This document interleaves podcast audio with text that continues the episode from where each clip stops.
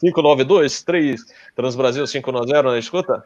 Muito boa noite, pessoal. Finalmente estamos no ar. Olha só, microfone de iPhone aqui. Olha, pode um negócio desse, mas é, boa noite a todos. É, Captain Bob falando depois de um problema técnico, chamamos a Manu e, e aí a gente liberou mel, tá? O nosso episódio de hoje, mas a gente vai com esse fonezinho sem o microfone. Aliás, vou tirar ele daqui, que não vai adiantar para muita coisa. Mas o importante é que a gente faça esse episódio, que eu até preparei um PowerPoint. Falei, pô, vou preparar um PowerPoint para fazer esse episódio, que eu queria mostrar algumas coisinhas. Mas antes, vamos dar a, a, um cordial boa noite aos nossos queridos entusiastas, os assinantes do canal Asa, que sempre nos prestigiam e dão o apoio que a gente precisa aí para o canal crescer. Boa noite a todos, meus amigos, que já estou vendo aqui no chat, que já estão ansiosos pelo nosso episódio de hoje, e vamos falar com os nossos convidados, começando pelo meu amigo Cláudio Lupoli, e a Senipa, que já está prestigiando o nosso canal em, diversos, em alguns episódios de segurança de voo. Seja bem-vindo a mais um episódio de, do Fly Safe aqui no canal Asa. Obrigado, Bob. Estou virando carne de vaca aqui já, né? ó, semana que vem tem mais, hein? Semana que vem tem mais. Quase não gosto de falar disso, né, Bob? Né, Ai, assinantes, é um prazer estar aqui a bordo de novo. Show de bola, show de bola. Comandante Hamilton Camilo Ruas, muito bem-vindo. Já estávamos sentindo sua falta também aqui. É o caro Robert, prazer estar de novo aqui no canal Asa. Daniel e Cláudio, prazer conhecê-los. Que terão uma brilhante participação na live de hoje. E a todos os assinantes do canal Asa, meu grande abraço, prazer muito grande estar com vocês de volta. Estamos aqui em Arujá, interior de São Paulo, com um frio de 16 graus, prontos para participar da live de hoje. Grande é, abraço. É, Hoje eu amanheci aqui com 4 graus, em Gramado Opa. estava menos 1, e amanhã a previsão aqui na minha cidade é de 1. É tá bom o negócio, tá bom o negócio. Tá achando quente aqui já. É, pô, aí tá calor então. E vamos também falar com o nosso querido amigo engenheiro Daniel Gonçalves. Buenas, bem-vindo a bordo. Ele que é especializado em manutenção e consultor na área, hein? Foi engenheiro, inclusive, da TAM, tempos áureos do comandante Rolim. Bem-vindo a bordo. Obrigado, boa noite, Robert, Lupoli Ruas e todos que ouvem o canal. É, aqui está um pouco mais quente, eu moro aqui em São Carlos, interior de São Paulo. Hoje deu para ficar de short e camiseta até. Acho que fez uns uns 28 graus aqui, mas é, é seco. Então, de noite cai bem a temperatura, está indo para uns, uns 12, 15 graus aí. Mas, mas é, é, é, muito agradável. Mas é um prazer estar aqui com vocês e é, vai ser um prazer compartilhar as minhas experiências em manutenção de aeronaves, engenharia, é esse, esse episódio do, do ASAS. Beleza, vamos lá, vamos lá. E aí, olha, já agradecendo o cafezinho para o Coffee Fund aqui do Captain Bob, Fernando, é, ele escreveu inclusive um negócio que eu ia falar. O negócio foi tão feio lá nos States com essa, esse acidente que a Value Jet, olha, ninguém mais queria voar. E aí mudaram o nome para AirTran. E mesmo assim eu nunca vou ir na AirTran, porque sabe-se lá, né? é, é, com esse passado, eu espero que eles tenham conseguido reverter né, toda é, essa na realidade, se você for ver pelo acidente, que a gente vai contar um pouquinho da história dele, é uma vergonha para os padrões americanos. E eles é, sofreram consequências. É, o relatório apontou diversas falhas, falhas com pessoal de é, treinamento, falha de, do pessoal é, do carregamento, falha, diversas falhas que depois vocês a gente vai comentar aí durante o episódio. Olha, mais um cafezinho, obrigado! Valeu, valeu, valeu! Então vamos lá, eu preparei, então, deixa eu deixar lá um pouquinho mais o, o aqui o nosso cafezinho, prestigiando os nossos queridos amigos aqui do chat. Então é o seguinte, o Value Jet 592, um DC-930, eu gostava de voar nesses aviões clássicos, viu?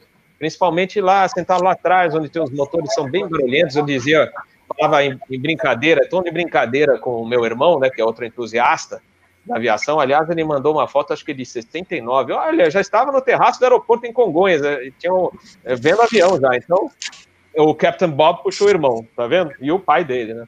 Mas falando do Avalio Jet 592, o DC-930, como eu falei, eu adorava voar nesse avião porque é barulhento, aquele motor maravilhoso. E eu, diria, eu dizia até em, em tom de brincadeira com o meu, meu irmão, fala, parecem velhinhas gritando quando vai decolar, que barulho maravilhoso, ah, que saudade desse 9. Eu até voei, acho que um DC-9 15 da Eastern também. O Value Jet, nesse caso do acidente, foi um DC-9 30, 32, né, a versão dele. Mas, então vamos lá, só contar rapidamente a história, depois eu passo PowerPoint, e aí a gente começa a falar um pouquinho mais do, do desse acidente. Né? O, o DC-9, ele foi carregado é, no porão dianteiro, ele era um voo Miami-Atlanta, e ele foi carregado no porão dianteiro com acho que 144 geradores químicos de oxigênio, aquele que você tem hoje na máscara, né? É, que você puxa para acionar. É, e aí eles carregaram é, o porão dianteiro com essa carga toda, mal acondicionada. Como é que a gente chama essa carga que é para a própria empresa? Company Owned Material ou, Comet, ou como o pessoal aqui no Brasil fala Comate, né? Então, então é, passando para o jeitão brasileiro, ah, tem carga de Comate aí. Então é Company Owned Material, ou seja, é, é material próprio da companhia. Eles iam levar para Atlanta esse material, mas a empresa que era responsável por isso não acondicionou direito. É, o pessoal também da Value Jet, essa empresa não existe mais, nem AirTran. AirTran acho que passou a ser Delta agora, se não me falha a memória, é o Southwest. Southwest acho que é Southwest. É. É, então, é, eles é, acondicionaram de maneira errada, tinham passado, inclusive, informação que, que não estava mais, que estava vazio, que não tinha a informação correta. E aí o avião foi taxiar, e nesse táxi já começou, um dos, dos dispositivos lá foi acionado no porão e gerou né, toda aquela reação química. Aquilo lá esquentou, acionou outro, acionou outro. E o que aconteceu? O avião decolou e aí começou o fogo, pegar fogo no porão dianteiro. Né? Por isso que a gente até fala, a gente comentou outro dia do acidente da Sáudia, do Frystar, falando, a gente é, chamou atenção para os cuidados que o passageiro, gente, não é só a empresa aérea, hoje o, o problema todo foi da empresa aérea, mas do passageiro, o que vai embarcar no porão porque é muito perigoso, né? Você não pode embarcar qualquer coisa no porão, porque às vezes fica difícil controlar. Você tem o, o agente extintor lá do, né, do, do, porão, mas e se não der? Né? E é um perigo, né? E aí foi o que aconteceu, o avião decolou e começou aquele fogo, é, o avião, é, o controle, chamou o piloto, chamou o controle, era uma comandante e o copiloto, o copiloto fazendo a fonia, e aí ele pediu aí o controle foi dando vetor, né? Porque lá nos Estados Unidos é muito assim, ah, liga decolagem, mantenha. Ele decolou da pista 8 esquerda, que naquela época eram só três pistas, era 8, era a pista 8 direita, 8 esquerda e a pista 12. Né? Hoje é a pista 09, e aí fizeram mais uma paralela onde, onde era 8 esquerda, então ficou 8 direita, 8 esquerda, 09 e a, e a 1230, que é na transversal, né? Então ele decolou, e aí eu chamou o controle e começou com o vetor. Sua para tanto, sua para tanto, curva esquerda, intercepte a intersecção tal para interceptar a aerovia, e foi quando ele ia chamar o controle, foi passar esse voo, voo da Value Jet para a escuta do centro de controle de Miami, começaram os problemas lá no avião. O avião já estava cruzando 10 mil pés, já estava subindo. Aí deu uma primeira indicação que tinha alguma coisa errada, pane elétrica no avião. Falei, pô, peraí que tem alguma coisa errada. E aí, em seguida, começou a entrar fumaça. E a fumaça Gente, imagina 144 geradores lá que entraram, aquele fogo foi alimentando, alimentando, alimentando, e aí aquela fumaça começou a entrar na cabine de passageiros, foi um pânico geral. A comissária chegou: olha, estamos com fumaça, fumaça está tomando conta. E aí eles já nem passaram para o centro Miami. Ó, controle, é o Vale Jet 592, que na realidade é Creature, Creature 592, né? Que é o, era o call sign dele, Creature. 592. Ele pediu o retorno de imediato. E aí no Miami, vocês vão ouvir a fonia. Miami pergunta: qual é o problema? Ah, fumaça, estou com fogo, fumaça aqui, preciso retorno imediato. E aí o controle é, começou a vetorar o cara, ah, curva esquerda para 270, e aí ele foi dando a pro, se for possível, curva esquerda, o cara já estava começando a ficar difícil responder. E aí a, uma hora a comissária entrou, olha, não tem, não, tem que ir eh, pousar o mais rápido possível que o negócio está feio. E aí eles tentando voltar, mas você imagina aquela fumaça no DC-9, avião já clássico, era difícil trabalhar, eles acharam uma coisa no meio de toda aquela fumaça, a, a temperatura na cabine de passageiro chegou, era, já estava insuportável, né, de, do fogo, e aí eles tentando, é, o controle tentando vetorar o cara, olha, autorizado pista 12, que era mais rápida no, no scope radar, o, o controlador do, do radar de Miami, do, do Tracon, como a gente chama, falou assim, olha, a pista 12, quando ele viu, eu acho que ele já viu que o cara já estava perdendo o controle, porque não tinha como controlar mais o avião. Estava ruim, você não via mais nada, é, você perdeu um monte de sistema do avião. E aí ele falou assim: olha, tem opa louca aí do seu lado, né? Que o aeroporto está mais próximo. Se você conseguir chegar, só que aí o avião mergulhou e caiu no, no pântano dos Everglades, que lá tem o, o pântano. Foi também onde caiu aquele TriStar da Eastern, lá do, dos fantasmas do, do 401.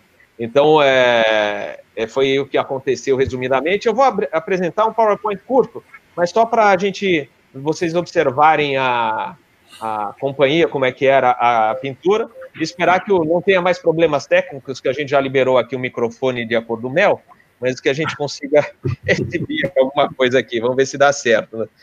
Que hoje, hoje tá que tá, hein?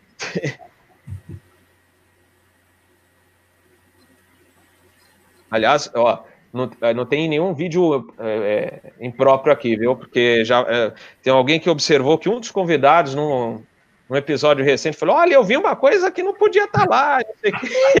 Você vê que os assinantes ficam de olho em tudo. Então, fiquem tranquilos que não tem nada impróprio. As crianças podem ter, tá? Agora, o, o Lentio aqui do computador, olha, é uma boa. Já, o Eduardo Lete mandou assim: pô, troca pelo Mac. É, é que aqui o Mac é um pouco mais caro, tá? Aqui no Brasil. e outra coisa, esse microfone, o microfone não, a, essa câmera, a webcam que eu uso, eu, eu acho que não é compatível com o MacBook.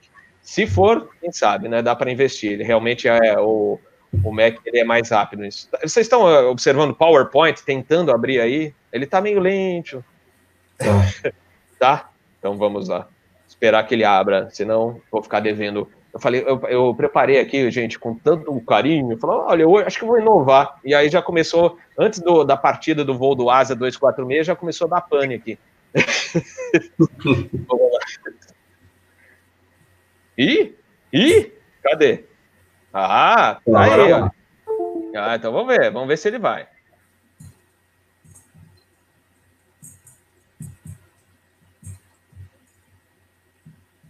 Ah, olha aí, tá vendo?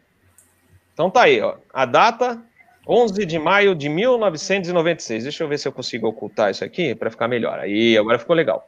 Então foi um avião como esse, não é o mesmo da matrícula, aliás, nem é o da. Eu acho que nem é o da foto aqui que está na capa do episódio, etc. No, é, mas é o que a gente arranjou aqui para vocês observarem como era a pintura da, da empresa, né, da Value Jet. E aí, os problemas, né? Então, o Creature, Creature 592, era o Miami Atlanta, era o voo, e aí foi o problema principal aí, o Company Owned Material, como COMAT, eram geradores químicos, tá? Aqui no Brasil o pessoal fala, ó, oh, tem um COMAT aí. Então, é, é, esse é, é o significado de COMAT, que é o Company Owned Material. E aí, o que a gente comentou, fogo e fumaça no porão consomem rapidamente outros compartimentos da aeronave, e aí a pane é geral, né? E fora Dizem até que chegou a certos pontos da cabine, chegou uma temperatura que era impossível sobreviver a bordo, né?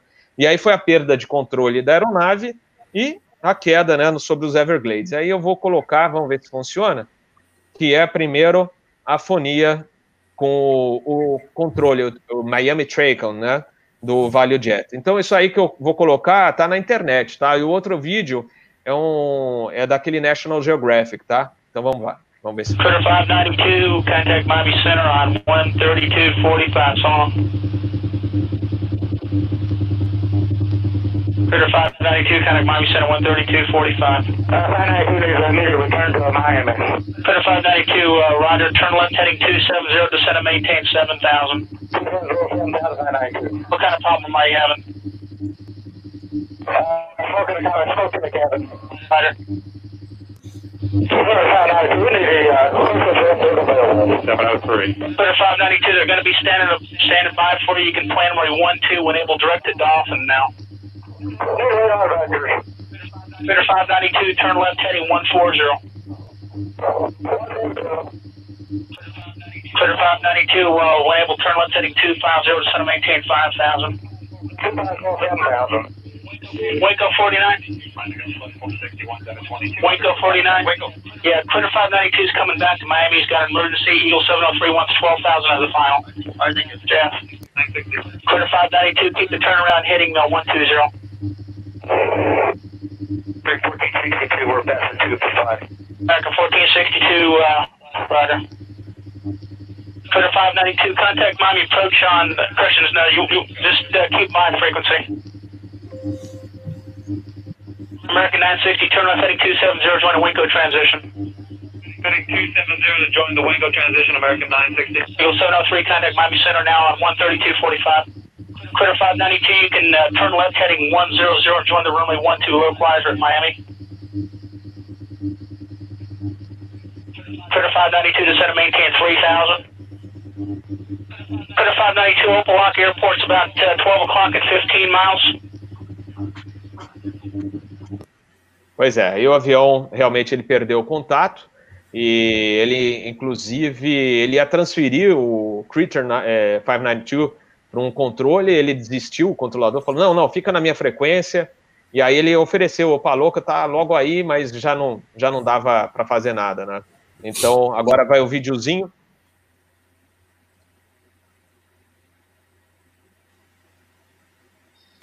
One hour to disaster. A Sabertech driver pulls up at gate G2 at Miami International Airport with ValueJet cargo for flight 592. Inside the boxes are 144 out-of-date oxygen generators loosely packed. A ramp agent places them around a large airplane tire. The pilots are unaware that they have a dangerous load on board. 30 minutes to go. As the plane taxis to the runway, the loose packing and unsecured cargo jolt one of the generators into action. It begins to heat up. 11 minutes to disaster. The plane taxis to its takeoff position. In the hold, the surface of the metal generator gets hotter and hotter. Soon the heat ignites the cardboard box and bubble wrap, and the blaze begins. 10 minutes to disaster. Flight 592 takes off from Miami International. Even though the hold is airtight, the fire is now blazing, sustained by the oxygen produced by the generators. Three and a half minutes to go. What is that? The sound heard by the crew is one of the tires in the hold bursting, just as it did in the lab test. Unknown to the pilots, the fire begins to eat away at the systems on board. We got some kind of electrical problem. Uh, the battery charge is kicking in. We're losing everything. The battery charger can't help the stricken jet as the fire is consuming everything in its path, including the control cables that run to the rear of the plane. Captain Kubek begins to lose control of the aircraft. Temperatures in the hold have now reached more than 3,000 degrees Fahrenheit. In the cabin, passengers are becoming desperate as they choke on the toxic fumes. Flight attendant Jennifer Stearns rushes into the cockpit, but the pilots refuse to drop the masks, knowing that oxygen would only make the fire worse. One minute from disaster. The cabin floor burns and begins to cave in. Seven seconds to disaster. Now, no one is in control of the plane. The crew is probably unconscious, overcome by toxic fumes given off by the aircraft's interior fittings. Seconds later, Flight 592 nosedives into the Florida Everglades at 500 miles per hour.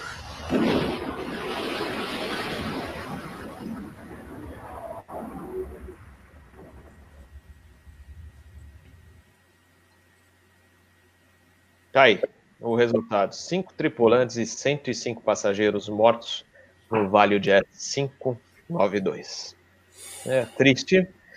E é por isso que a gente é bom a gente rever e estudar esses episódios para que não voltem a acontecer, não é, gente? Deixa eu tirar aqui. Pronto. Deu para vocês conseguirem escutar tudo, visualizar? Então é isso aí, pessoal. É... Não é o primeiro caso, não foi né, o primeiro caso de carga mal condicionada e realmente uh, depois das investigações a ValioJet penou com, com, tudo que foi é, que saiu do relatório final e inclusive como já citaram aqui, o Fernando citou na, no chat, mudaram o nome da empresa porque é, ficou praticamente impossível né, você continuar com aquela imagem que a empresa expôs ao público, né? Então eles mudaram para o nome de Airtran. Então eu gostaria de eh, começar, vou começar pelo Ruas, depois a gente circula aí para debater o assunto e o pessoal que está no chat também pode mandar comentários. É, senhores, realmente uma das piores situações que um piloto, que um comandante pode enfrentar é o que essa jovem comandante da Vera Jet enfrentou.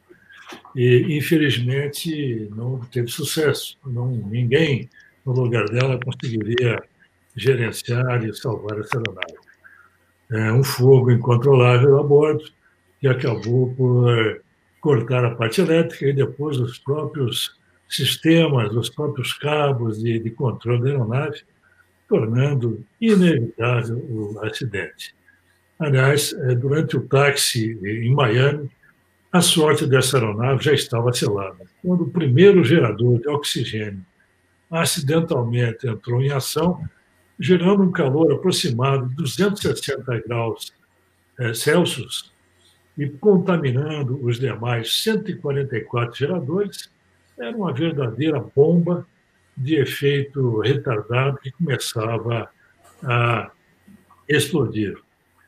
Após a explosão do pneu que estava no, no compartimento, então a situação ficou incontrolável. Provavelmente essa explosão foi o que né, de, deteriorou definitivamente os sistemas de controle da aeronave.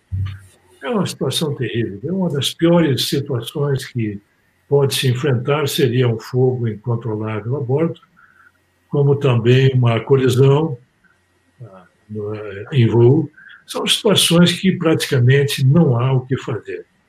Esse incidente em particular revelou diversas falhas, inclusive do próprio FAA. Já tínhamos eh, nos Estados Unidos dois incidentes graves eh, da mesma espécie, praticamente, um com o American Transair, se não me engano, DC-10, e o outro com o MD-80 da American Airlines, também é, ocasionado por problema no gerador de oxigênio, gerador químico de oxigênio. E o FAA, não obstante recomendações do NTSB para que os porões categoria D, ou seja, que extinguem o fogo pela supressão do oxigênio, tivessem também um sistema de alarme e de combate ao fogo. O FAA não seguiu essas recomendações e acabou sendo condenado junto com a Sabre, é, que era o que dava é, terceirizada de manutenção, se não me falha a memória, e a própria Velho Jet, foram os três condenados, então, pela justiça americana neste gravíssimo acidente. É, triste realmente, mas torna bem visível o que acontece quando as normas são descumpridas. Né? normas que muitas vezes são feitas depois de muito sangue derramado, de muitas vidas ceifadas, e quando mesmo assim essas normas são descumpridas, em alguns países, principalmente nos Estados Unidos, a justiça bate forte nos culpados. Perfeito. Lupoli. Ah, bom, Bob, essa, esse acidente ele, ele é outro clássico né, que a gente estuda para verificar as, assim, as, estudar a segurança de voo, né, segurança operacional. E eu acho interessante, além do que o comandante Ruas muito bem pontuou, né? Eu gostaria de também de, de pontuar a parte organizacional, né? É uma área que eu, que eu me interesso muito, acho muito interessante. Inclusive, eu, foi o tema da, da minha tese é, no mestrado que eu fiz, foi a parte de, de acidentes organizacionais. E, e, a, e a, a parte de decisão estruturada. Por quê? É, basicamente, né, esse acidente, ele, como vários outros, ele está envolvido numa decisão que foi tomada é, fora do cockpit de transportar esse material e levando mais para trás, né, uma decisão de, de economia de, de, de recursos, né? É, essa, essa empresa estava é, experimentando um, um crescimento muito acelerado na época, ela era uma, tipo, a menina dos olhos, uma das meninas dos olhos aí da aviação americana na, na época, e era muito, muito admirada pela, pelo crescimento.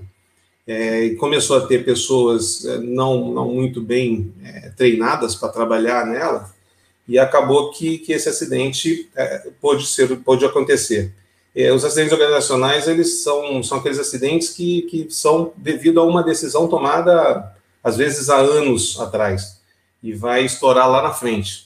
Então, para isso, existe é, vários, vários estudos, né? E uma coisa que eu gosto muito de colocar é, é primeiro que ninguém, né, nenhum empresário, nenhum é, executivo de uma empresa é, me sai de uma. Está tocando telefone. Isso aqui dá tá no escritório, aqui do lado do telefone. Mas ninguém sai de não sai para trabalhar numa empresa é, com, com, vontade de, de, de, causar um acidente, né?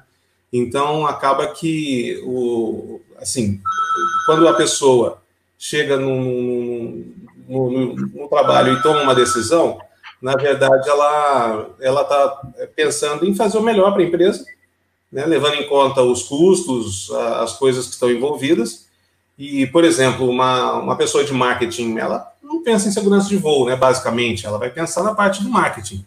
E justamente essa, essa, é, essa junção de, de, de, especialistas, um na parte, cada um no seu, no seu métier, vai fazer com que se tenha a melhor decisão. Né? Então, é, tem muitas coisas aí com relação a, a essas decisões mais estruturadas, ao invés daquelas decisões que devem ser tomadas de forma rápida, né? Porque a gente vê que muitas vezes pessoas, as pessoas que são técnicas como nós, né, que somos é, somos aviadores aí, o pessoal de, de, engenharia assume uma função de, de direção, a tendência às vezes é de tomar uma decisão como se fosse, como se estivesse ali na, na, na linha de frente, né, com uma certa rapidez e não, não, não para para pensar, não para para tomar a, a, a, informação de outras pessoas, né, a sugestão dos outros especialistas que trabalham junto com ele.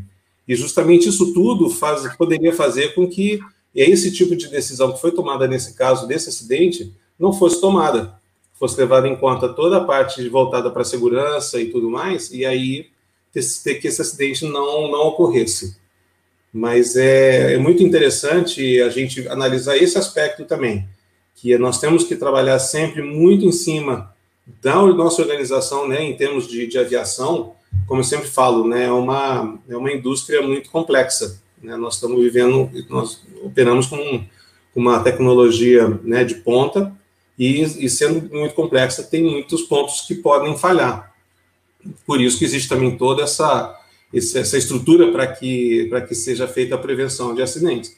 Mas, é, em cima disso, é que as pessoas que estão em, em posições de decisão tem sempre que pensar nisso, tem sempre pensar em qual vai ser a, a, a, o resultado dessa minha decisão daqui da operação da aeronave, né? Daqui a em caráter imediato, a médio prazo e a longo prazo. Sempre vai causar uma consequência. E, e para isso a gente precisa, como eu falo, é, o, o exemplo que eu dei, por exemplo, o marketing está querendo fazer um trabalho interessante lá na aeronave, né? É, por exemplo, colocar né, os, os, comissários é, vestidos de, de, de, alguma coisa para fazer pra campanha né, para a empresa, para os passageiros se sentirem mais, mais tranquilos. É, eu lembro que isso aí foi uma coisa que aconteceu uma época, e que não, vestir né, os, os comissários é, para fazer uma campanha, enfim. Aí o segurança de voo chegou e falou: olha, tudo bem, né? Vamos, é bacana a gente fazer isso tudo, mas já pensou a gente ter uma emergência e os comissários vestidos de, né, fantasiados, é, comandando né, a evacuação da aeronave? Ou já pensou eles fazerem uma evacuação é, vestidos com alguma coisa, né, alguma coisa que possa atrapalhar a saída deles da aeronave, né? Então, é logicamente que, que. E aí, como acontece também? Nós vamos ficar também, então, só pensando em segurança e não fazer nada, não fazer um trabalho de marketing, não fazer um trabalho de, de, de evolução da empresa, de, de, de melhoria, de, né, de, de, ganhar mais dinheiro, vamos assim? Lógico que não. A segurança de voo ela tem que trabalhar, a segurança operacional, ela tem que trabalhar juntamente com as outras áreas, né? ela tem que ser também ouvida para que assim se, se chegue à melhor decisão possível, para evitar esse tipo de coisa. Ah, nós temos que tem que reduzir é, né, o dinheiro, aumentar o tempo de resposta, melhorar nossa operacionalidade, com certeza. Mas a que custo que vai isso ter, né? Então, de repente, uma pessoa que tenha um, um pouco mais de pensamento voltado para a prevenção de acidentes, e não digo somente o próprio segurança operacional, né? Porque várias, várias pessoas fazem o curso, não trabalham na área, mas tem o curso, né? Com tripulantes, né? O pessoal de manutenção, enfim, né, os comissários.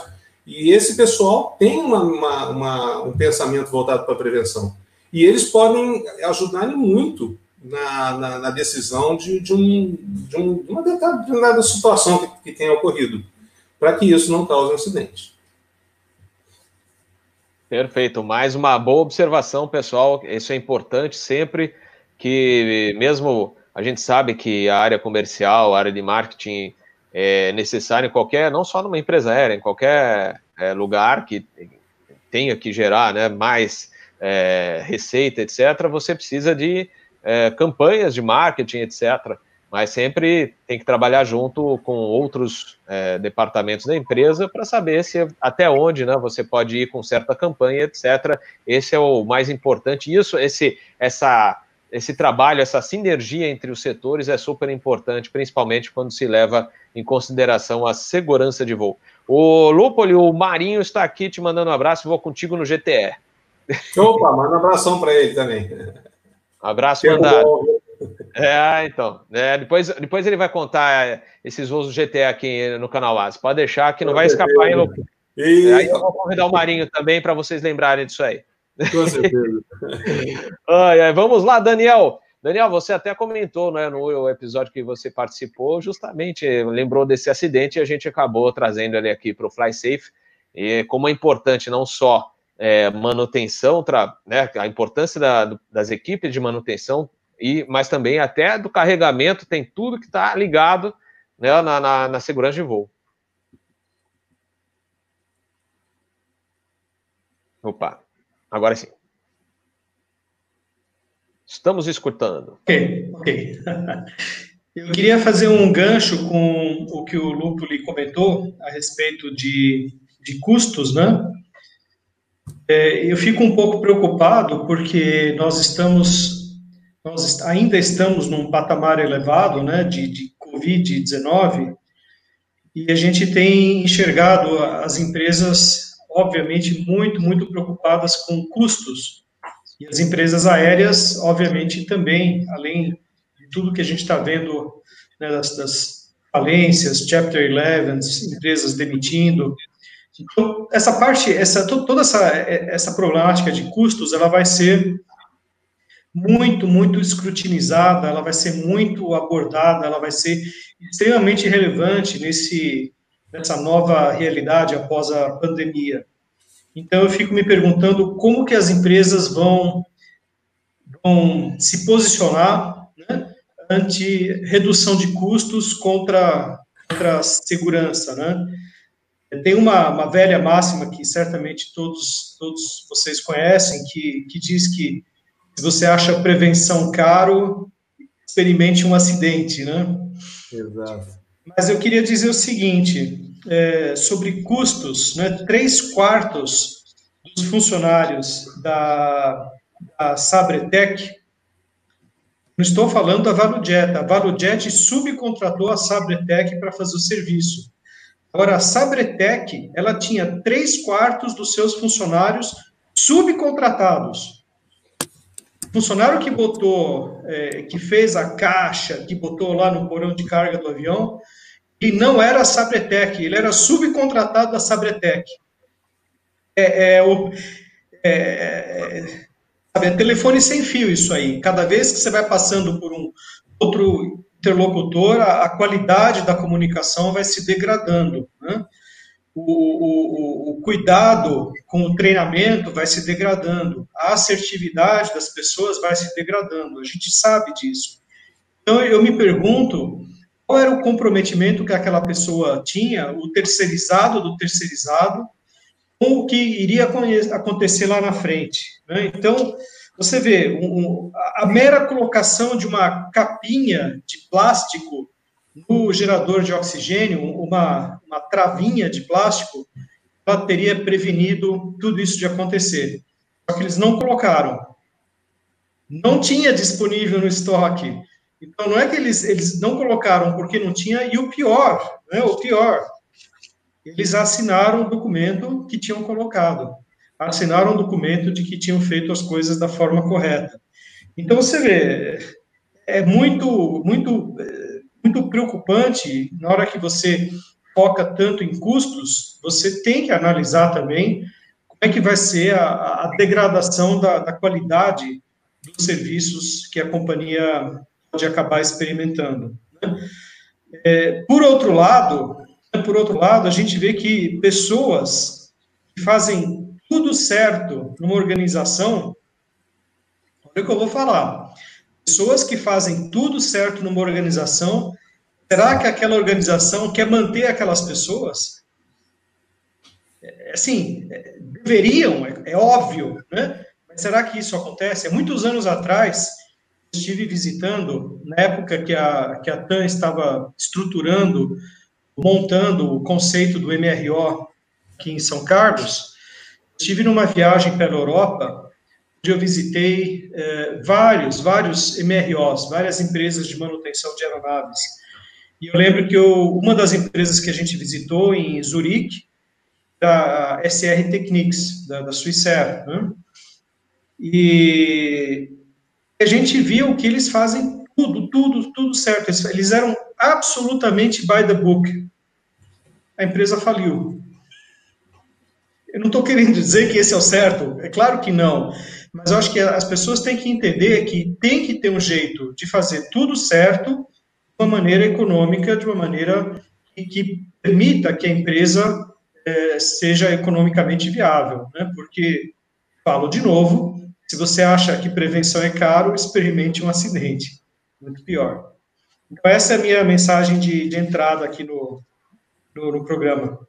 É, e a gente está vendo justamente a Paxton enfrentar um problema é, sobre isso, né? Porque primeiro aquele.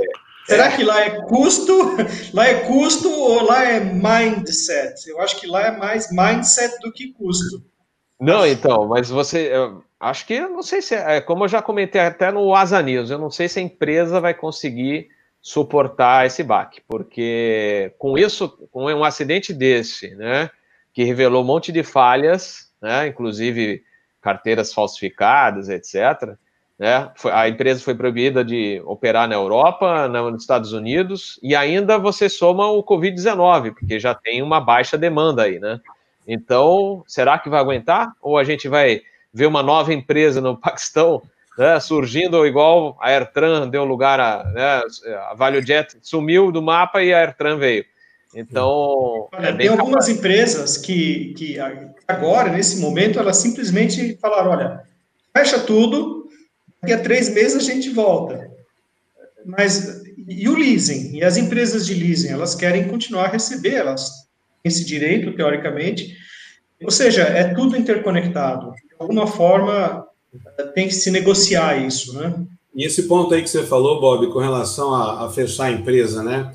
é, tem bem a ver com isso, né, da, das decisões que são tomadas de, é, eu brinco de novo, né, ninguém levanta é, da cama e vai trabalhar pensando assim, ah, eu acho que eu vou derrubar um avião da empresa hoje, né, vou matar 300 pessoas, lógico que não, né, É, esse pessoal mesmo, ah, não colocou a tampa, não foi por dolo, foi porque não tem desconhecimento.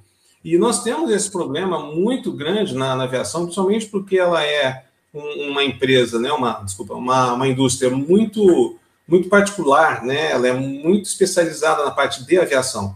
Então, nós vemos, logicamente, que vários, vários é, gestores, eles não vêm da aviação. Não tem problema, né? Não precisamos também de ter né, reserva de mercado, ah, só o pessoal da aviação. Não, de forma nenhuma. Eu sou até a favor de que, que nem o pessoal defende muito, ah, o ministro da saúde tem que ser médico. Não, para mim tem que ser um bom gestor. Ele tem que estar rodeado de médicos, né? E não só médicos, enfermeiros, farmacêuticos, tudo, todo o pessoal voltado para a saúde. Agora, ele tem que saber que ele não pode decidir uma parte específica, operacional, sem ouvir os médicos, os enfermeiros, os farmacêuticos e assim por diante. Que o problema todo é esse, né? O problema é que a gente vê os gestores, às vezes, tomando decisões que têm a ver diretamente na operação, e às vezes o pobre coitado sofre lá na linha, lá na ponta da, da, da de lança, né? Aí nós pegamos aí o terceirizado, ora, lógico, o terceirizado também não tem culpa. Ele é mal treinado, ele, ele não recebe a informação correta para fazer o carregamento. Isso nós vemos o tempo todo. Então, assim, ah, não vamos terceirizar? Vamos, mas vamos tentar, como né, o, próprio, o próprio Daniel falou, né? Não vamos também é, é, nem torrar todo o dinheiro em, em prevenção e acabar né, tornando inviável a operação da empresa, mas também não vamos deixar brechas para que aquilo ali venha a causar um acidente. Porque esse que é o grande, grande é, eu acho que é o grande aprendizado que a gente tem desses acidentes, né? principalmente esses voltados né, para a parte organizacional, é que nós precisamos de equilibrar. Ah, não é possível equilibrar? Lógico que é. Nós fazemos isso constantemente. Do contrário, a gente teria um acidente organizacional nem por dia, seria um por hora. Né? Então, logicamente que várias decisões já foram tomadas e que foram depois é, é analisadas melhor, voltou-se atrás. Muitas decisões é, tinha-se uma ideia né, de fazer determinada coisa e quando se discutiu, quando sentou com, com o pessoal técnico operacional, descobriu-se formas melhores de se fazer, né? talvez não tão rentáveis, mas que desse uma rentabilidade equilibradamente com uma segurança. E é esse que é o grande, eu acho que é o grande ensinamento desse acidente, sabe? Eu acho que é justamente você, porque olha só, o que, que adiantou tanta pressa, tanta redução de custos para que, que perdesse, para que a empresa falisse, né? Porque a ideia também é essa, é difícil de uma empresa recuperar depois de ter um acidente. Quando recupera, mas leva uma, uma senhora né, é, reduzida nos seus, né, no, seu, no seu valor, na, na, tanto no valor né, monetário quanto de, das pessoas, da confiança que o pessoal tem na empresa. Então, enfim, é algo que é interessante para a gente estar né, tá sempre discutindo, sempre prestando atenção, e principalmente aqueles que são gestores da, voltados para a aviação e várias outras né, atividades aí que são complexas, que são atividades de risco, que tem um risco né, é, elevado, mas que são gerenciados como na aviação, é de que realmente se tenha uma, principalmente uma decisão estruturada, que é que eu falo. É, só falando um pouco mais, né, é, é que realmente tem esse pessoal que vem de outras áreas para aviação e tem aqueles que somem, né, que são, são pessoas, são técnicos que vão para funções gerenciais. E, e, como eu falei que eu fiz um trabalho sobre isso, eu, eu estudei, né, assim, uma das coisas que eu pesquisei foi justamente isso, foi que as pessoas, elas partem para essas funções e, e, dentro do estudo que eu tive, lá, o, o, o escopo que eu fiz, é, não, não se tinha conhecimentos de, de teorias de segurança de voo, né, segurança operacional, é, não se tinha, não se tinha é, conhecimento de, um, de uma estrutura para se tomar um, de um processo decisório, para se tomar uma decisão mais elaborada, que a maioria, a esmagadora maioria das decisões é, gerenciais são, são possíveis de ser elaboradas. Pelo menos uns 15 minutos o cara tem para sentar, chamar quem ele, quem ele pode, né, para assessorá-lo, e aí Bom, tomar uma, uma, decisão correta. Tá? Lúpoli, deixa eu, deixa eu fazer um, um, um gancho aí na tua, na tua exposição. Eu acho que ela é extremamente pertinente, se o Robert me dá cinco minutinhos. Oh, tem até mais. É, nós, nós temos que, que, entender que os, os manuais de operação, os manuais de manutenção das, das aeronaves comerciais, que são feitos com limites né, operacionais, tanto de voo quanto de limites de desgaste, limites de vibração, enfim, limites técnicos, né, é, que preservam é, de uma maneira, assim, inequívoca, preservam, e está certo isso, né, a integridade sob todos os pontos de vista do fabricante do avião, a imagem do fabricante do avião. Então, os limites que estão nos manuais, eles são geralmente muito pequenos. Por exemplo, o limite de uma moça com a qual você pode voar, uma, uma moça, né, um amassado na estrutura de um avião, é, com que você pode voar sem fazer o reparo é 0,4 milímetros, 0,04 milímetros, é nada, é nada. Então, acima disso, você tem que fazer um reparo. E, às vezes, o reparo, ele tem uma altura né, maior do que a própria moça. Ou seja, a linha, a, a, o fabricante, ele não se expõe a risco de forma alguma. Então, quando, quando eu digo que se você seguir tudo à risca, a companhia fica no chão, a companhia o avião fica no chão, é, isso, isso tem um fundo de, de, de, realidade, né, assim, no dia a dia. Por outro lado, né, o que eu acho muito importante é que as companhias aéreas tenham, elas de modo geral têm, pessoas com uma enorme experiência de vida, enorme experiência profissional, e que em situações que você eventualmente vai ter que sair fora do manual, seja de manutenção, seja de operação, seja de reparo, haja uma decisão colegiada muito bem estruturada, muito bem fundamentada, é, para que aquilo possa ser é, assumir, essa responsabilidade possa ser assumida e você ter uma operação segura. E, e essa, opera, essa decisão colegiada, muitas vezes vai falar, olha, ok, nós permitimos que o avião volte à base sem, sem, sem passageiros, volte à base com trem baixo, volte à base é, abaixo de 10 mil pés. Enfim, não vem ao caso, mas é, eu sei que, na teoria, a gente não pode falar isso. Na teoria, a gente tem que seguir tudo à risca, mas na prática, a gente, às vezes, tem que ter decisões colegiadas, assumir alguns riscos é, conhecidos e controlados e, fazer a roda rodar. É, é muito, só que eu vejo as companhias querendo cortar custos, demitindo gente, todas as pessoas antigas, mais experientes de algumas companhias aéreas estão sendo demitidas e pessoas jovens estão sendo, é, estão sendo é, levadas a cargos importantes, e a tendência é que é, as pessoas fiquem assustadas, não tenham experiência de vida, não tenham experiência profissional, então, ou pode aumentar a insegurança, ou pode travar tudo. Então, eu, eu não sei o que, que é pior. Né? É, esse é um ponto de vista né, que, é, assim, é muito, é muito polêmico, muito polêmico, mas eu acho que é interessante ser comentado aqui, porque talvez se houvesse uma decisão colegiada no momento de, de, de, de carregamento daquela aeronave, é, talvez eles tivessem dito, olha, nós não temos a capinha de plástico para fazer a trava dos, dos, dos, geradores de oxigênio, porém, isso é super importante, isso tem um risco enorme à segurança de voo, vamos então embalar dessa forma, botar é, dentro de caixas, vamos ver como é que esse negócio fica lá no porão, vamos tirar esse pneu daqui, porque se ele cair, ele pode bater nos geradores. Enfim, uma decisão colegiada com pessoas de grande conhecimento mitigassem aquela, aquele queijo suíço lá com os furos, né? É. Então, é, talvez aquele furo eles deixariam passar, mas as barreiras na frente eles não, deixa, não, não deixariam passar. Exato. É isso aí mesmo. É, e aí você lembra da que a própria empresa, toda a cultura organizacional tem que ser voltada para a segurança de voo, a, toda a empresa. Então, porque, porque também que é, no, né, no, no acho que não tinha essa preocupação, ah, é, ainda mais que era terceirizada da terceirizada, ah, isso aí não tem, é, ah, pode embarcar desse jeito que está tudo tranquilo, não vai dar, não, não vai dar zebra. É, e depois que passa por um acidente, se a empresa sobrevive a um acidente dessa natureza, né, aí é que vai correr atrás e falar, pô, onde é que a gente deixou né, é, passar? O que, que a gente estava fazendo errado? E aí é que vai começar a trabalhar mais na. É, agora, é como o pessoal falava antigamente: se, se mantiver o DNA antigo, né, DNA da empresa antigo, aí não tem jeito, não é verdade? É. É. Exatamente. O, o, Ruas, eu vi que você também. Hoje o pessoal da manutenção tá, tá com problemas técnicos aqui. E eu, eu com meu, meu fone, microfone, você acho que com a internet, né? Tá tudo certo aí?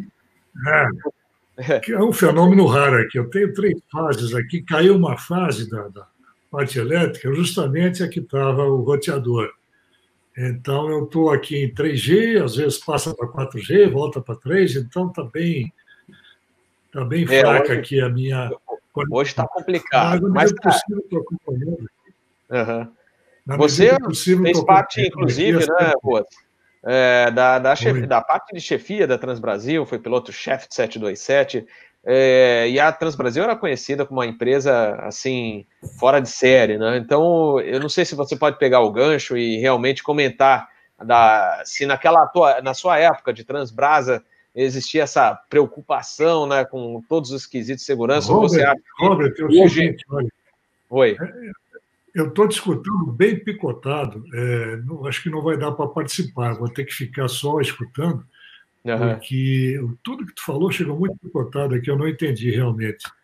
É, então, eu vou, eu vou acompanhar vocês aí de longe, e se voltar a internet eh, de fibra aqui, eu tento voltar no grupo, mas eu não consigo, está muito ruim a conexão, eu não estou conseguindo acompanhar o raciocínio de vocês aí, porque corta, fica cortando a. É, tem que, a- chama a manutenção, chama a Manu, Tá chama a Manu. Mas é, é isso, né, Lupoli? É, é, importante é que se uma empresa passa também por uma situação dessa e consegue sobreviver, o importante é que mude a consciência de, de quem comanda lá, né? Não pode ficar com o DNA, manter. Ah, a gente mudou aqui, mudou lá, mas o DNA continuou o mesmo. Ah, claro, né? Isso daí é que, que é a razão de ser das investigações de acidentes, né? É isso que eu, que eu considero um diferencial da, do modal aéreo, né? É por isso que também nós chegamos nesse nível de segurança que nós somos a, o meio de transporte mais seguro. A gente fica rivalizando com o elevador. Eu não lembro agora se o elevador está como mais seguro, se a gente já está melhor do que eles, né? Aham. Mas é justamente por isso, porque a gente não deixa um acidente acontecer, nós não deixamos essas vidas, e principalmente as vidas humanas, serem, serem desperdiçadas, né? Nós temos que aprender com eles. Eu, eu, eu tento passar muito isso para minhas filhas o tempo todo, né? Coitadas, podem ser filhas de um, de um cara que mexe com segurança operacional se deram mal. É ser irmão o tempo todo, mas é que eu falo para elas, aquela, eu sempre gostei muito de uma frase que dizia que nós não vamos ter tempo de, de, de errar todos os erros na nossa vida, né? Nós temos que aprender com os erros dos outros, né? E graças a Deus, porque quantas vezes, né, a gente voando, né, o Daniel fazendo a manutenção dele, ele não, não, não deixou de, de, de cometer um erro porque se lembrou de um exemplo, de uma coisa que aconteceu e que aquilo ali deu problema. Várias vezes, né? Na nossa vida, o tempo todo, a gente vai mexer numa tomada, é, o nosso, nosso é, senso comum, né? Vai chegar lá e falar, olha, não, não faça dessa forma, faça de outra forma, porque é para. Graças a Deus a gente tem essa proteção. E isso é muito elaborado na aviação e, e as, as empresas aéreas, não só com os próprios erros, mas é o que eu bato muito nessa tecla dos gestores, é, tanto porque assim, por que, que eu bato muito na tecla dos gestores? Porque é, insiste-se muito no, no fator humano. Agora, então, que a gente está fazendo a, a classificação de fator humano, como a, ICAO né, manda, que é até a parte operacional ficou dentro do fator humano, então acaba que tudo entra no fator humano, né? E lógico, é, fica fácil assim também, né? Porque qualquer coisa que acontece é o pobre coitado que está lá na ponta da linha, né? Na manutenção, no, no, no voo, comissário, piloto, enfim. O cara está ali no, no, no, nosso chão de fábrica, que seria, né? É que tá, tá com a mão na massa e que vai, vai cair, vai estourar na mão dele. Mas ali, e o treinamento, que é uma coisa que deveria ter sido feito lá atrás, né? E a, e, a, e a, formação dele lá atrás, a manutenção dele lá atrás. Então, são coisas que quem tiver na gestão tem que prestar atenção nisso, tem que prestar atenção de que a aviação é o, problema é que a gente, nós não temos estacionamento, né? não, não temos, é, como é que fala? É... Acostamento. Acostamento. Nós não temos acostamento, né? Então, uma, uma decisão mal tomada que vá causar um problema para o nosso, pro nosso voo, né, possa causar um acidente, tem que ser muito bem pensada, né? E eu estou falando assim, em termos de segurança, né? Vocês, como eu falei, né, desde a primeira vez, eu tenho também um background da parte militar.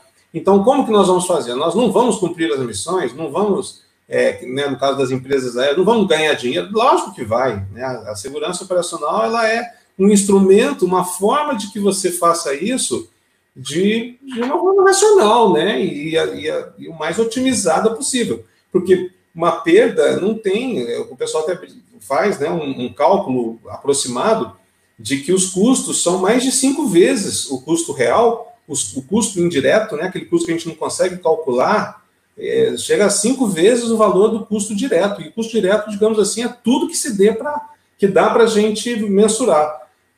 Imagina, cinco vezes aquilo que a gente mensurar é o custo que vai ficar. Então, não é, não, não é aceitável jamais né, ter um acidente. E deixa eu fazer um comentário aqui. Eu vou ler rapidamente os sete mandamentos da TAM, que são muito pertinentes, e eu tenho, apesar de ter saído da TAM já há alguns anos, eu tenho esse cartãozinho na minha carteira até hoje. Eu vou começar de baixo para cima, porque o, o, que eu quero falar mesmo é o número um. Então, a humildade é fundamental. Né? Pense muito antes de agir. Poderia ter salvado esse avião. A maneira mais fácil de ganhar dinheiro é parar de perder. Mais importante do que o cliente é a segurança. Poderia ter segurado esse acidente. Em busca do ótimo não se faz o bom. E o primeiro, nada substitui o lucro. Eu sei que o comandante Rolim, ele foi muito criticado por nada substitui o lucro, mas ele sempre comentava, olha, vocês, vocês acham que a gente tem que fazer segurança de voo, vocês acham que a gente tem que é, prover um, um, serviço adequado, vocês acham que a gente tem que fazer a companhia para frente? Eu tenho que ter lucro. Como é que eu vou fazer segurança de voo de boa qualidade se eu não tenho lucro? Se eu, se eu, então, assim, eu tenho que ter lucro, eu não, eu não preciso ser ganancioso, é diferente. Ganância é, é algo, algo ruim, é algo que deve ser, deve ser evitado. Ganância. Agora, lucro, as empresas elas existem, elas existem para fazer o lucro, e só, fazer, só tendo lucro, elas conseguem ter CRM, conseguem ter treinamento, conseguem ter toda a, a elaboração de procedimentos que são é, bons e simples e fáceis de, de, de, de se cumprir, né? Toda a cadeia funciona quando você tem lucro, senão você vai sempre estar tá pensando, bom, o que, que eu vou cortar agora, né? E, e, geralmente você corta coisas que nem todos veem, né? E aí começa a ficar perigoso. É, exato, porque se você não tem lucro é, ou não tem o dinheiro sobrando para investir, porque você pode investir e ah, vou, trazer mais né, é, dispositivos, por exemplo, de treinamento, ou vou investir numa ampliação de um prédio, fazer um, um prédio melhor para treinamento da, dos aeronautas, né, um exemplo, né? Vou trazer sistemas mais sofisticados, é, ou um outro sistema que, por exemplo, você possa usar no seu, é, na sua, no seu gerenciamento de segurança de voo, entre outros, né? Então é, é perfeito, porque, ah, tá, não pode ter lucro, tá, então você vai vai viver no prejuízo e aí vão te cobrar, ah, por que, que você não investiu no, num novo tipo de, num novo sistema de, de escala ou de treinamento? Ah, não, tem, não temos lucro, só estamos cobrando prejuízo. Então não dá para sobreviver. É, e tem, ele tem, tinha razão, né? Com certeza. É. Bom, pessoal, a gente já não parece, né? Mas estamos quase com uma hora aí. A gente teve um atraso aí na saída da nossa aeronave do ASA 246, em função de manutenção, foi liberado o mel aí de, devido ao, ao sistema de microfone, fone, etc. O ata, 20, ata 23. É. Ah, deixa eu, deixa eu, aqui, vamos, vamos ler o mel, então. Mas uh, eu espero resolver o, o, problema no sistema até o, a próxima decolagem, que será na sexta-feira, na hora do Asa News, às 18 horas, né, 6 horas da tarde.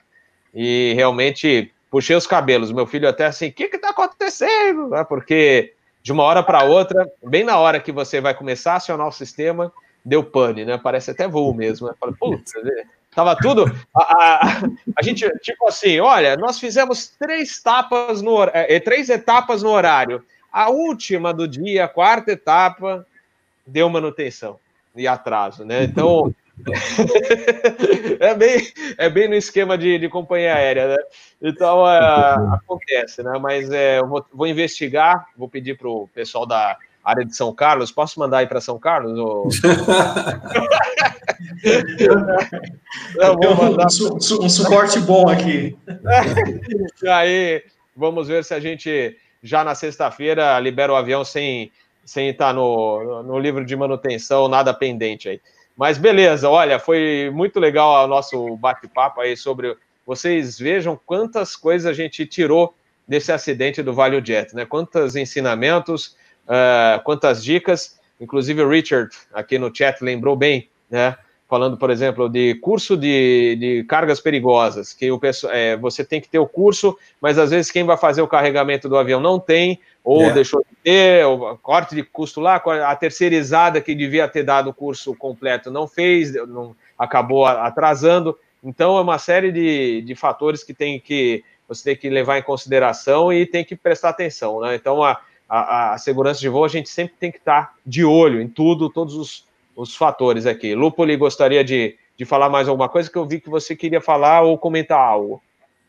Não, é só é, é aquela história, né, que que, a, que eu acho interessante, assim, bater muito nessa tecla, porque eu, eu vivi muito, é, acho que já até comentei em outra, em outra live, que é o seguinte, o, o, pessoal pensa muito na segurança de voo como uma, o pessoal até brinca na, na Força Aérea, chama de antiaéreo, né? Sendo que é, a segurança de voo, ela, a segurança, segurança operacional, né? Ela, ela visa justamente fazer com que se voe, né? É aquela velha história é o atleta que o, que o departamento médico é, né, é, mantém ele tranquilo num jogo, não, não deixa ele jogar um jogo, que é para ele poder jogar melhor no outro jogo. Senão ele vai jogar mal todos os jogos e depend, se depender, de repente ele vai jogar, não vai jogar a temporada toda, porque ele vai se estourar. Então é onde, é, logicamente, que né, espera-se que, que os profissionais de segurança operacional entendam isso e tenham, pelo menos na época que eu eu dava aula lá no CENIP, eu batia muito nessa tecla. Tanto que eu gostava até de colocar um, um filme, um, um videozinho no começo de, de, uma aula, que era até do programa de prevenção, que mostrava o pessoal da, da Força Aérea Suíça voando né, no meio dos Alpes. Não sei se vocês chegaram a ver isso, até era muito bonito o vídeo, né, com, uma, com um som muito bacana, botar o som no máximo para a galera já acordar, né? Uhum. E aí eu falava assim, e aí, pessoal, isso, tem segurança de voo nesse voo aí, né? Aí o pessoal meio assim, é, não, né? Começava a dar risada. Eu falei, pois só tem segurança de voo nisso daí. Só tem segurança operacional. Por quê? Porque é um, é um teatro de operações que eles têm lá. Eles têm os Alpes, eles têm que lutar no meio dos Alpes. Eles têm que treinar a voar no meio dos Alpes. Se não, não, se não voarem ali, eles jamais vão, vão, vão conseguir, na hora de, um, de, uma, de, uma, de uma guerra, de um combate aéreo, de, de um ataque aéreo, eles jamais vão conseguir voar de forma correta. Então, só que ali existe todo um, né, um trabalho para que se gerencie o risco, que se, que se é, tome cuidados para poder fazer aquele voo. Não é sair é, a Bangu, né, como é uma expressão antiga que a gente usava também, sair a Bangu, sair de qualquer jeito lá e sai voando. Não. Existe todo um treinamento, começa se fazendo voos com, com o instrutor, fazendo um voo mais alto e tudo mais, para depois fazer. Então, isso acontece na aviação como um todo. Só que de, de uma forma em que a segurança de voo seja uma uma, uma facilitadora do voo, ela seja uma, uma ajudante para que aquele voo seja um, um, o melhor possível. Né? Ele jamais pode é, decolar uma aeronave, nenhuma pessoa pode decolar uma aeronave sem ter um, um risco gerenciado. A nossa, nossa, a nossa é, atividade ela envolve risco. É o que eu brinco, né? Não quer ter um acidente aeronáutico, é, então não, não voe e fique dentro de um hangar de titânio, porque também pode cair um avião na sua cabeça e você vai morrer de um acidente aeronáutico sem nunca ter saído do chão, como aconteceu, né? Teve uma senhora uma vez que morreu que nunca tinha entrado numa aeronave. Então, assim, é importante ter esse pensamento, é importante que o pessoal de segurança operacional tenha esse pensamento, é importante que os gestores, os, o pessoal de operações tenha esse pensamento, que a segurança de voo ela tem que ser um aliado, ela tem que ajudar para que a operação seja realizada da melhor forma possível, na, na melhor otimização possível. Então, sempre essa mensagem. Perfeito. E o Cadu também lembrando aqui que do CRM que é importante em todas as áreas e que trabalhem juntas, né? Também Sim. ajuda bastante Sim. esse intercâmbio, essa comunicação boa entre todos os setores. E mais uma coisa, que isso aí vale até para quem está no aeroclube, hein? É, acompanhar claro. de perto se a manutenção é adequada, se tem tudo a risco com segurança na, no táxi aéreo, ou no voo do malote, ah, vou, vou voar, tô vendo isso está errado, mas tudo bem, tô empregado, tá, beleza, tô ganhando. E até quando? Né? Porque você pode morrer num acidente, então não pode ser complacente com certas coisas. Então tem que ficar de olho e, e não deixar nada é, fora que pode causar um acidente, você morrer ou causar a morte de outras pessoas, né? A gente Ô, lembra o caso do combustível. Lembrando, inclusive, pegando o gancho do, do combustível né, contaminado, a gente fez a live ontem falando dessa da gasolina que está contaminada. Isso, isso é um crime, porque é. pode causar um acidente se não, não, a gente não. É como o pessoal falou, foi o acidente do Campo de Marte. A gente não tem essa informação se foi ou não foi, mas é. pode. Né? Pode As investigações vão, vão trazer essa informação. E se foi? E aí? É. Brincaram com a segurança de, de, de pessoas, né? Não Nossa, pode acontecer. Então, todos os setores têm que, estar, tá, têm que trabalhar juntos para não, não acontecerem os acidentes. Com certeza. Bom, pessoal, estamos no limite. Lembrando, nossa, esse episódio eu vou falar. Eu, eu não sei se vocês escutaram os barulhos aqui.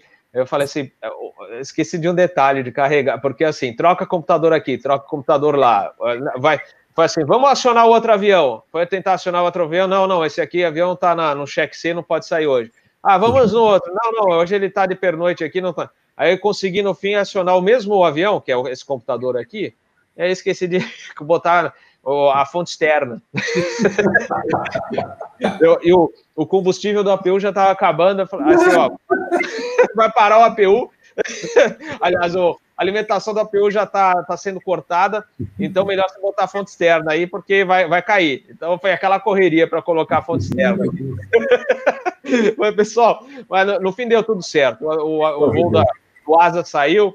É, fico contente que a gente não tenha é, cancelado o nosso voo de hoje. E aí, sexta-feira, acho que já vai estar tudo em ordem aqui para não, não termos nossas falhas técnicas aqui.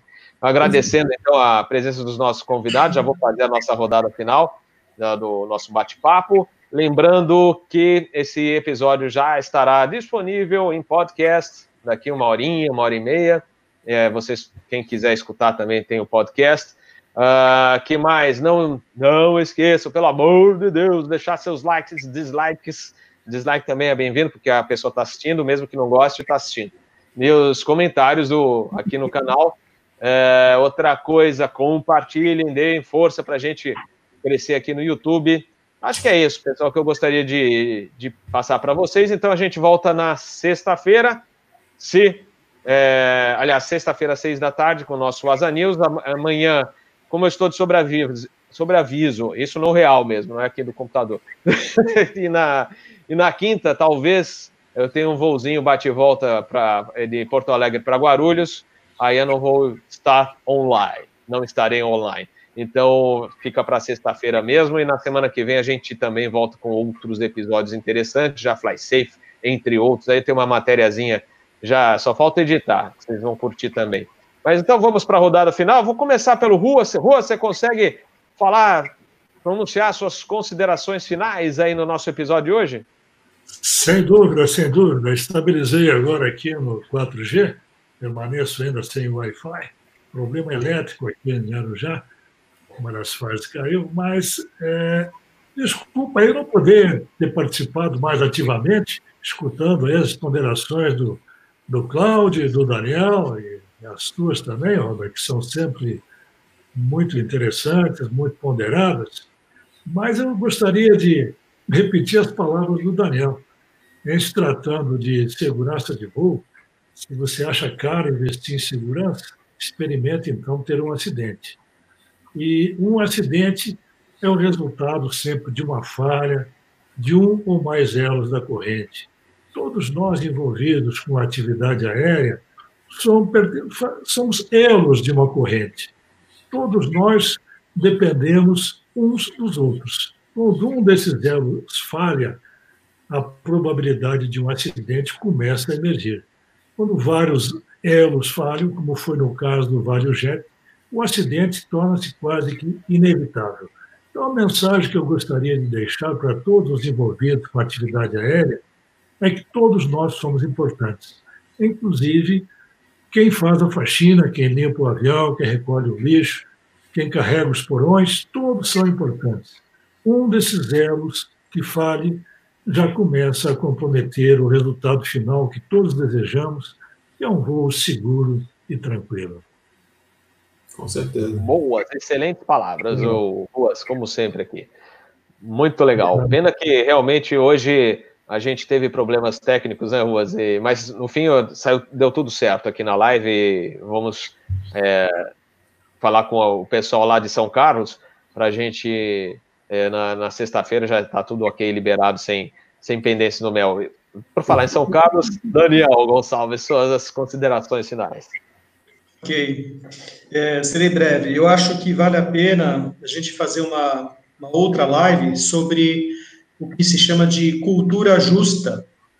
Então, é, é algo que é muito interessante e talvez se, se houvesse um pouco mais de humildade, eu diria, nas pessoas envolvidas e conhecimento nas pessoas envolvidas naquele momento e talvez não tivesse o temor né, de uma repreensão do chefe, não tivesse é, eles tivessem um ambiente de trabalho em que promovesse, é, promovesse que as pessoas colocassem para fora, falassem, se expusessem, né, quando algum problema venha a ocorrer sem que houvesse uma retaliação, talvez aquela pessoa ela não tivesse simplesmente empacotado de qualquer jeito. Então, acho que é muito importante a gente conseguir entender quando é um erro e, e quando é uma violação e buscar fazer todo o sistema é, eliminar as violações através de uma sensação agradável, uma sensação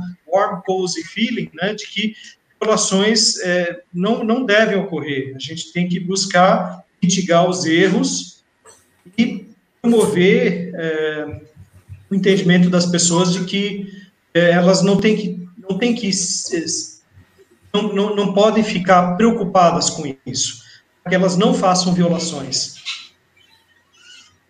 Perfeito. Lupoli, para a gente encerrar o nosso episódio do Fly Safe de hoje. Então tá, vamos ser bem rápido, porque eu costumo falar muito, né, Bob? Primeiramente, ah, pedir desculpas aí. Sempre bem-vindo nas palavras. Preciso pedir desculpas aí pelo toque do telefone aqui. Eu deixei aqui porque hoje em dia ninguém nem usa o telefone mais, né? Mas é porque aqui eu moro no, na roça aqui, não pega direito o telefone, o celular, aí a gente acaba tendo que ter o fixo. Desculpem aí. Mas é, foi um prazer novamente estar né, a bordo aqui, ter discutido sobre, sobre segurança operacional, segurança de voo aí, sobre né, os acidentes, para a gente aprender para que a gente né, não, não, não volte a, a, a, ocasionar esses acidentes, né, a cometer esses erros. E salientar, Bob, o, esse belo trabalho que você tem aqui, que essa, essas informações você faz de uma forma tão assim bacana, né, que leva isso para toda a comunidade aeronáutica. Então, é como foi falado aí, até o pessoal de aeroclube e tudo mais, é, a pessoa pensa, mas como, onde que eu eu encontro isso? Bom, tá aqui, né? Nós estamos discutindo sobre isso. O que a gente está falando é só entrar na internet. Hoje, graças a Deus, temos uma, uma enciclopédia monstruosa, né? Que é, a, que é a internet. E, enfim, é só procurar que tem muita coisa bacana, tem, tem cursos, né? O pessoal até perguntou, eu vi que o pessoal perguntou, ah, onde faz o CRM? Tem até cursos de CRM, se você for olhar na, na internet, tem, tem um curso inteiro ali. Logicamente, não é a mesma coisa que você está presencial fazendo curso, mas as, os ensinamentos qualquer coisa é bem-vinda. Né? Logicamente que, que né, o, como é que é o, o ótimo é inimigo do bom, né? Então procurem, né? O pessoal pesquisa e mais uma vez parabéns pelo seu trabalho aqui, pelo, pelo seu canal, que isso já leva informação para todo mundo de uma forma bem bem ampla aí, né? Bem democrática e é, é sempre um prazer estar, tá, tá participando disso aqui, viu? Muito obrigado aí. Nós que agradecemos, Lupoli, e todos os nossos convidados têm vindo aqui sempre no canal é, trazendo informações importantes para os nossos assinantes, Daniel, Ruas, Ivan e tantos outros aí que sempre colaboram aqui com o canal Asa para trazer justamente essas informações de diversos setores, né, não só pilotos, mas também o pessoal da manutenção, é, de diversos setores da aviação, controladores de voo. Então a gente sempre procura é, trazer um pouquinho mais né, de informações e cultura aeronáutica, não só para quem é, já é da aviação, mas também para os entusiastas, aqueles que gostam de curtir e conhecer um pouquinho mais desse meio do meio aeronáutico, que é super legal, e quem e a gente que é viciado tem o aerococos, né, é, fica até, no, sempre é repetição, mas a gente curte muito falar sobre aviação, segurança de voo. E segurança de voo, para quem é da aviação, é super importante, né? Não, não é verdade, pessoal? É isso aí. Muito obrigado. A gente se vê então na sexta-feira, seis horas da tarde, nosso Asa News, é, trazendo as notícias da semana na aviação. Não deixa, não deixe então de curtir o nosso vídeo aqui, é, compartilhem com seus amigos, procurem divulgar o nosso canal, que a gente agradece a divulgação para fazer o, justamente o canal Asa crescer aqui no YouTube. Valeu, pessoal. Ótima noite. E agora a gente vai é jantar. E vamos pedir para a comissaria já para verificar, né? Os nossos comissários vão verificar se já chegou, se a comissaria estava ok. Acho que tudo, tudo certo. E aí a gente perde a nossa refeição. Aí, pra, já que a gente falou de manutenção, mel, então a gente vai falar, acho que está tudo em ordem com a refeição da tripulação e a gente vai jantar agora. Então, boa noite a todos, um grande abraço, valeu. Boa noite, um abraço. Tchau, boa noite. Até mais, boa noite.